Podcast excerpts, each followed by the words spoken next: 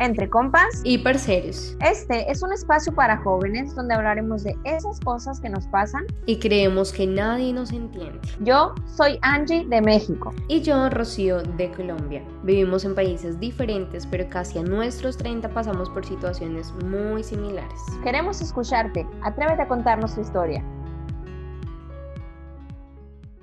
Hola, hola, bienvenidos todos a este nuevo episodio, el número 7 de Entre Compas y Parceros. Este es nuestro primer live en nuestro canal de YouTube, así que estamos muy, muy, muy contentas. Yo estoy un poquito nerviosa porque obviamente es nuestro primer en vivo y estamos muy en la expectativa con todos ustedes. Así que bueno, Angie, te doy la gran bienvenida. ¿Cómo estás? Hola, Rocío, muchas gracias. Estoy igual que tú, contenta, nerviosa, no tanto, más que nada estoy como ansiosa de ver cómo va a funcionar esta dinámica porque creo que sí te había comentado que una vez una compañera me dijo, me gustaría estar cuando lo estén grabando. Entonces yo le dije, pues es que es pregrabado. Siento que esto es como más conexión y que es lo que buscamos, ¿no? A pesar de la distancia, estar unidos en un mismo tiempo, en una misma sintonía. Entonces creo que esta es la situación ideal para eso. Sí, claro que sí. De hecho, buscábamos eso, también tener otros espacios, porque en un primer momento queríamos contar con ustedes en el podcast escuchando su voz, sus testimonios, sus experiencias. Pero bueno, muchas veces vemos que mm, a las personas pues les da pena abrirse un poco y es normal, eh, nos pasa a todos o nos ha pasado en algún momento. Por eso también a través de este envío pues queremos que nos dejen sus preguntas, sus comentarios. Hoy tenemos un tema súper interesante que es viviendo en el exceso. ¿Sí? Es súper profundo. Nosotras cada vez que elegimos un tema, lo hacemos pensando también en nuestras experiencias, en lo que necesitan también los jóvenes, incluso los adultos en este tiempo. Así que, Angie, bueno, entremos en materia. Bueno, quiero saludar a las personas que se van uniendo. Obviamente este canal es pequeñito, estamos creciendo. Gracias a Eduardo, porque siempre estás acá conmigo, con nosotras, siempre escuchándonos y apoyándonos. Está Yami Araya también, una hermosa mujer que siempre nos apoya mucho en el canal de Eduardo también. Y bueno, todos los que se van uniendo, pues si quieren nos pueden dejar ahí un mensaje en el chat para saber que están acá con nosotros. Claro que sí, pues este tema, ¿no? De vivir en el exceso, eh, hablamos acerca de vicios, hábitos, adicciones. Y para empezar eso, pues con un hábito. en esta edad que estamos y en esta edad que que es nuestro público promedio, eh, 20 entre 35 por ahí. Hay muchos hábitos que traemos desde la adolescencia, desde nuestros años de juventud más, no sé, la carrera universitaria, los 20, los 19, y cómo empezamos muchas veces a experimentar que este es también un tema que, que, decidimos que sería importante tocarlo. ¿Cómo pueden comenzar estos malos hábitos o hábitos autodestructivos con el simple hecho de experimentar? Yo no estoy para nada cerrada a la posibilidad de justo eso de experimentar. Siento que en la vida hay que vivir las cosas y que no vengan a contarte, ¿no? Es como si te recomiendan un restaurante y te dicen, está muy rico, y dices, pues yo lo quiero probar, quiero ir ahí, quiero probarlo y a ver si me gusta. Pero también, esta es una frase, ¿no? Y si me gusta, ¿qué hago si me gusta? Si me gusta más de lo que yo puedo controlarlo o más de lo que está a mi alcance, ahí es como que entra esta duda de, ¿lo hago o no lo hago? Hay una canción de KCO que dice, para no arriesgarme, preferí no experimentar.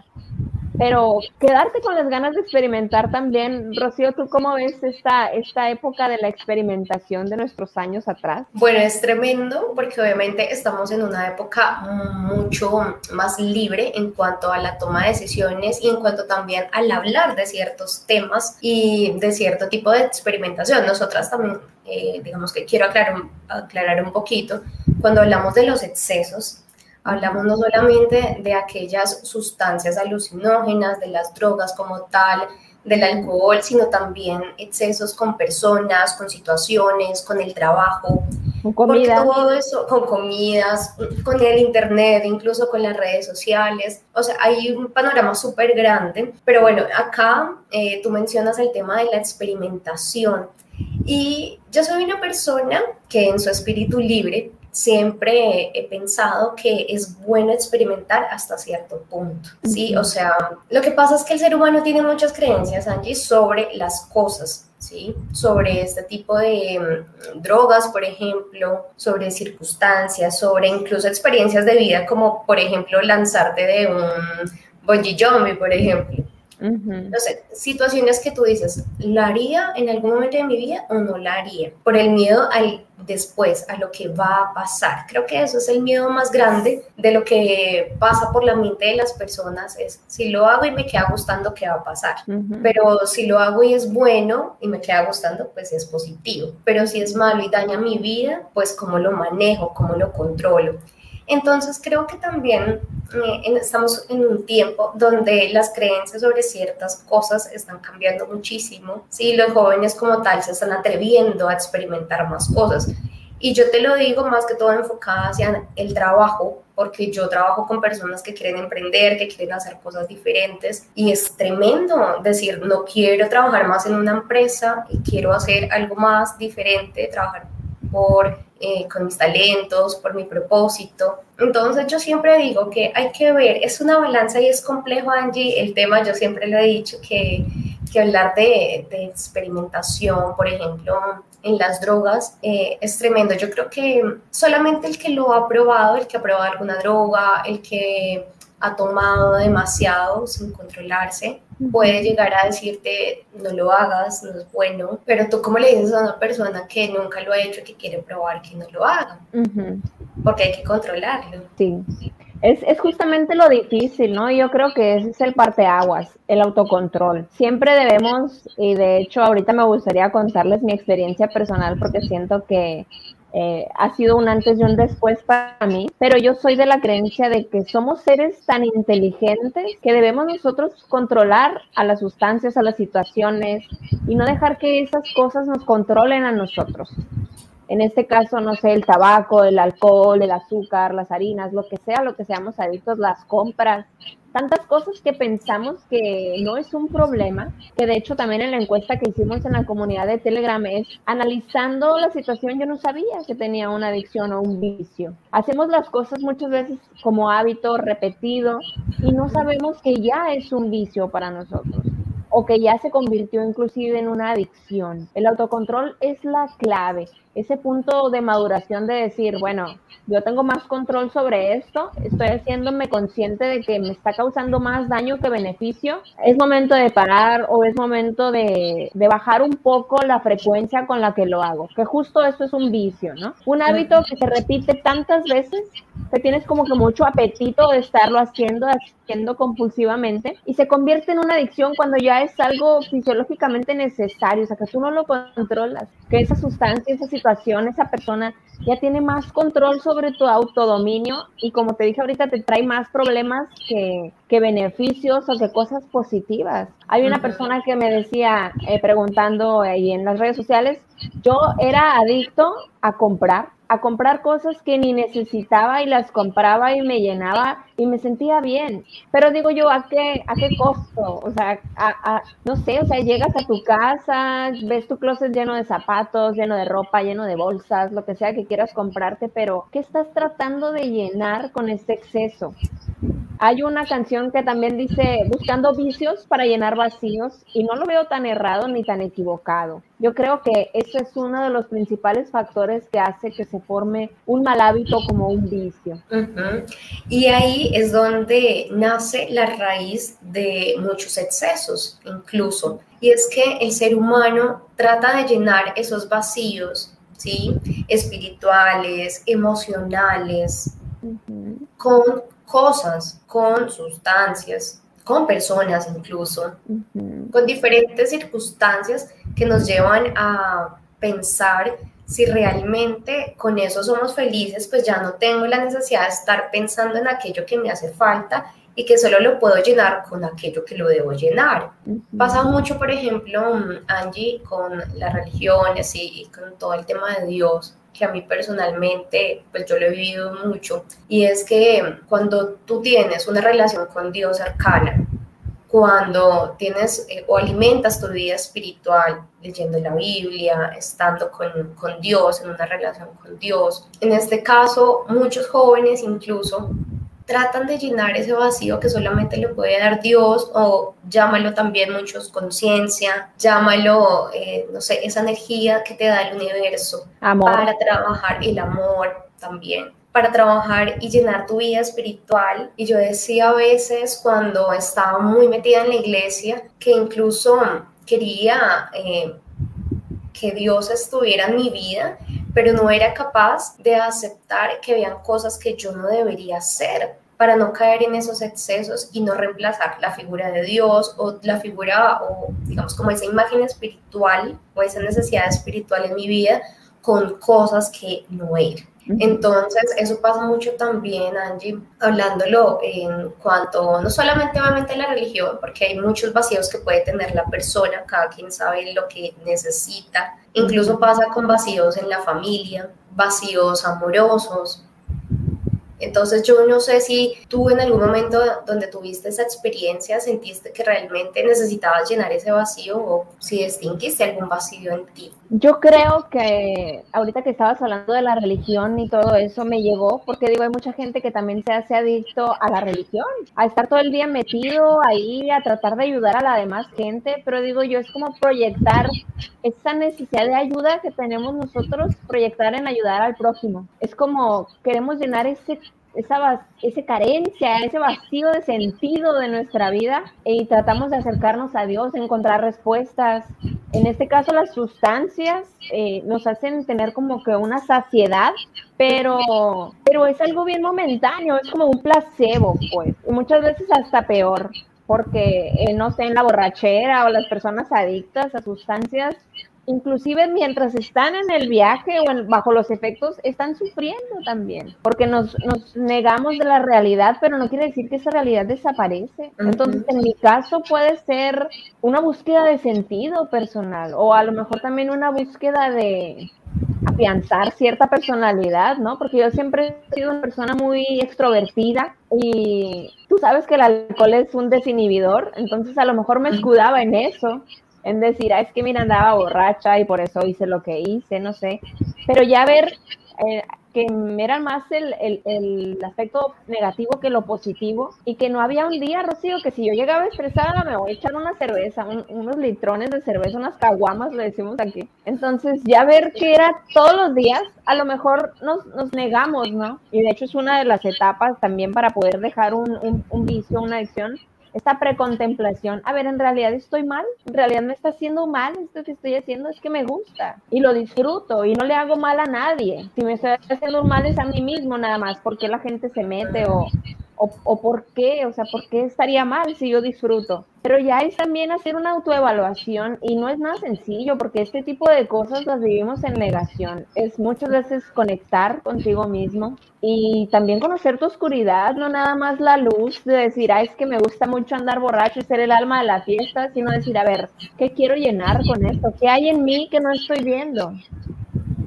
Es cierto, y es muy fuerte y te agradezco mucho que nos lo cuentes porque mm, realmente que son temas tan profundos, o sea, situaciones que nos pasan a todos los jóvenes en algún momento. Y te aseguro que es a todos los jóvenes porque precisamente estamos en un mundo tan saturado de tanta información, de tanta toxicidad en las relaciones, ¿sí? En, en, esa amistad también que, que, no te ayuda, que no te suma, ¿sí? En esa soledad también. Es curioso ver cómo estamos conectados por tantas redes sociales, pero nos sentimos muy solos. Entonces ahí es donde justamente no, sé, no hay un equilibrio, porque muchas veces no sabemos cómo equilibrar aquella situación que nos agobia con ese gusto también, porque no quiere decir de que el alcohol sea malo, de que, bueno, fumar yo sí digo que es malo.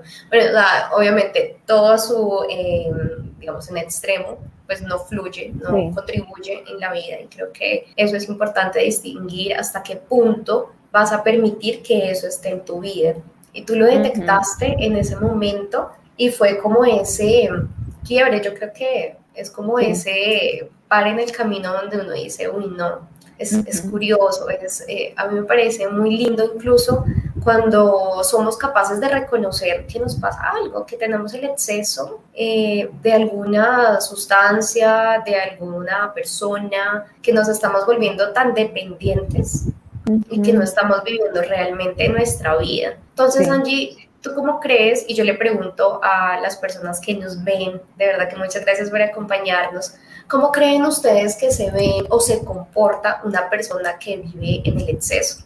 Uy, qué difícil, ¿no? Pues depende yo creo también de qué tipo de exceso, exceso de, hay personas que buscan este exceso de adrenalina también, como ahorita que dijiste de saltar de un paracaídas o lo que sea, porque lo necesitamos, porque desde ahí surge este exceso, es que lo necesito. Es que, como decía el eslogan de Kool-Aid, no, el cuerpo te lo pide, o sea, el cuerpo te dice, hazlo, lo necesitas. Y de hecho me encontré una frase en, en, un diplomado que estoy llevando, vi un video y que me encantó. Dice, la adicción es algo que no tiene contención en nosotros y nos pone en el punto de la necesidad. Necesito eso para que me complete. Y ahí quien habla es nuestro niño herido. Me encantó porque todo tiene un trasfondo en eso. O sea, ¿qué me hizo falta? Te estoy llenando con una sustancia, con una situación, con algo tóxico que me hace daño y que yo no lo puedo ver. Y es llenar entre comillas, porque pues en realidad, como ya dije ahorita, no estamos solucionando el problema. Hay personas en duelo, por ejemplo, que también eh, viven una vida de excesos y en realidad esa no es la solución. Negar tus emociones, negar esa oscuridad que hay en ti no es la solución. Entonces yo creo que estas personas que viven en el exceso son personas que viven en una polaridad o muy contentas, muy eufóricas y de sopetón, un golpe de realidad te dice, hey, aquí estoy, o sea, el vacío aquí está. Entonces yo creo que así es como se ven las personas que viven en el exceso, personas muy vulnerables, muy volubles y muy cambiantes anímicamente. No sé si a ti te ha tocado convivir o conocer o, o, no sé, algún caso de alguna persona cercana o famosa que se te venga a la mente que, que haya vivido en exceso y que hayas visto cómo su vida cambió debido a eso. Sí, de hecho, ahora que mencionas a los famosos, pues son de hecho las personas que más me vienen a la mente o que son obviamente figuras públicas más visibles que viven de los excesos tremendamente, muchas de ellas y que muchas han tenido la capacidad de decir, oiga, me pasé, pero estoy rehabilitándome, estoy cambiando y además que mueven muchas masas y que al final pues la gente solamente ve un pedacito de nuestro lado oscuro y bueno, tratamos siempre de mostrar esa luz y de ser lo más agradables y que todos nos quieran, pero todos en el fondo tenemos algo que escondemos o que simplemente no queremos que los demás conozcan. Y es ahí, Angie, yo donde creo que tú ves a mucha gente exitosa, mucha gente que le va muy bien, pero también en el fondo, para mí una persona que viene el exceso se le nota hasta en la cara, ¿sabes? Hasta en el rostro, no solamente si consume alguna eh, sustancia psicoactiva, sino porque en la sonrisa se te nota, en los ojos, en la mirada, que por más de que tú trates de sonreír y hacerte el más feliz y por dentro estás viviendo eh, con alguna adicción, pues se te va a notar. La gente no va a decir, uy, tú tienes tal cosa, sino que hay algo que no te va a dejar brillar totalmente. Y eso se nota, también se nota cómo hablas, en cómo vives, cuando cuentas de tu vida, ¿sí? Una situación o porque te pasan ciertas situaciones. ¿sí? Entonces yo creo que también es importante ver y darnos cuenta y analizar nuestro día a día, porque también sabes que muchas cosas de esos excesos están en transparencia. Mira, por acá Yami nos dice, todo en exceso es malo, hasta el trabajo. Y obvio, es que si no tenemos un control y un equilibrio con absolutamente todo lo que hagamos en la vida, pues nos vamos a enloquecer y va a ser y va a traer muchas consecuencias negativas en nuestra vida. Angie lo decía muy bien, si tú no sabes de verdad mantener un equilibrio y saber y detectar cuál es ese vacío que quieres llenar con el trabajo, porque incluso ayer que hablábamos con ella justamente, pensábamos que mucha gente se llena de trabajo, incluso ahora que trabaja desde la casa, para no hablar con su pareja, para incluso no atender a sus hijos, ¿sí? Para hacer cosas súper... Eh, no sé, que los distraiga de esa realidad, de no poder realmente ser consciente y decir, uy, hay una situación que no me gusta, pues voy a ver de qué manera la puedo eh, solucionar sin no caer en estar metida en el trabajo, estar metida en el teléfono, eh, estar con situaciones o, mm, perdón, relaciones tóxicas que no me llevan a ningún lado. Entonces, pues sí es importante como manejar un equilibrio en todo esto. Angie, ¿volviste? Listo, ya volví, pero no sé cómo me escuchan ahí. Sí, mucho mejor. Pensé que era solo yo, menos mal Eduardo y Estapilo, porque, porque sí, hace ratito se escuchaba un poquito entrecortado. Ay, una disculpa, es parte de esta dinámica de los en vivos, pero pues aquí estamos ya, afortunadamente volvimos. Entonces, eh, voy a encarrilarme un poquito otra vez. Yo estaba dando mi conclusión. Como saben, estos episodios son cortitos. Y muchas gracias. Estoy viendo aquí un comentario de, de una persona que está muy atenta. Muchas gracias. Qué bonito que nos dejen sus comentarios. Y entonces, cualquier, como dice aquí eh, Yami, hasta el trabajo es malo, ¿no? O sea, cualquier situación, cualquier cosa, aunque sea algo uh, socialmente aceptable, es malo. Vivir en un perfecto balance siempre va a ser bueno. Los invito también a hacer un análisis personal. Yo siempre les digo eso, estén analizando por qué o para qué hacemos las cosas, las dos, por qué y para qué, qué estoy buscando. Y no es algo, sé que es trillado, pero en realidad es cierto. Cuando decides hacer un cambio en tu vida y cuando decides, en este caso hablo por mí, eh, mm, dejar una, una sustancia, una situación que ya te está dejando más cosas negativas que positivas, tu vida cambia. Cuando yo fui al grupo de AA, lo primero que dijeron la primera sesión, y aquí lo tengo, es no hace falta la fuerza de voluntad, hace falta la buena voluntad. Y eso lo aplico para todo en mi vida. No es decir que tengo que hacer las cosas, es quiero hacerlas y las voy a hacer porque sé que es lo mejor para mí. Entonces, eh, van a ver que se van a volver la mejor versión de ustedes, que esto también está muy trillado, pero es cierto y está bien bonito vivirlo. Así es, sí, total, Angie. De hecho, pues ya para ir terminando, porque realmente estos episodios no los queremos hacer tan extensos para que también, si no nos pueden ver, nos puedan escuchar en Anchor, en Spotify. Ustedes pueden escuchar un podcast mientras están limpiando la casa, se están bañando, se están vistiendo, van conduciendo bueno, esto es un formato muy lindo. Nosotros lo quisimos hacer tipo video podcast también, porque hay personas más visuales que les gusta. Y quiero que se lleven realmente este mensaje de parte de nosotras, que obviamente hemos tenido situaciones también, como las que nos cuenta Angie. Yo también he pasado por muchas circunstancias que me han marcado y que me han hecho decir, necesito parar, basta ya.